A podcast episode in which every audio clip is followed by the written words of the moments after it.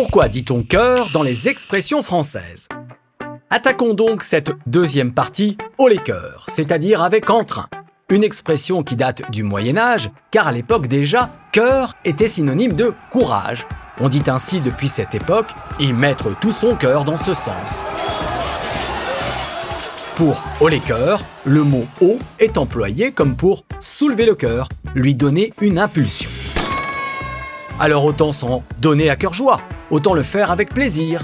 La joie dans le cœur donc, ou la joie du cœur, comme quand on fait quelque chose de bon cœur. Par exemple, rire. Rire de bon cœur, voulant dire rire sans arrière-pensée, sans moquerie, le cœur léger, plein de bonnes intentions. Comme lorsqu'on parle avec le cœur ou à cœur ouvert, à chaque fois, on le fait avec sincérité et franchise. On dit ce qu'on a sur le cœur, et s'il est ouvert, on peut voir ce qu'il y a dedans. On dit aussi d'ailleurs ouvrir son cœur à quelqu'un quand on dévoile ses sentiments, que l'on se confie complètement. Ce qui peut permettre d'en avoir le cœur net, c'est-à-dire d'être fixé, savoir à quoi s'en tenir. Même s'il faudra mettre du baume au cœur, expression synonyme de consoler, réconforter quelqu'un, lui remonter le moral, l'aider à se sentir mieux, comme le baume qu'on applique pour apaiser sa peau.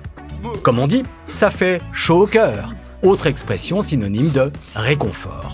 Car certains prennent les choses à cœur, c'est-à-dire qu'ils lui accordent une grande importance, cela les touche, au point parfois d'avoir mal au cœur, être triste au sens figuré, ou tout simplement avoir la nausée au sens propre. On dit que l'on a un coup de cœur quand on tombe sous le charme de quelqu'un ou de quelque chose. S'en suivra peut-être un cri du cœur. Expression qui a été popularisée par Stendhal au début du 19e siècle.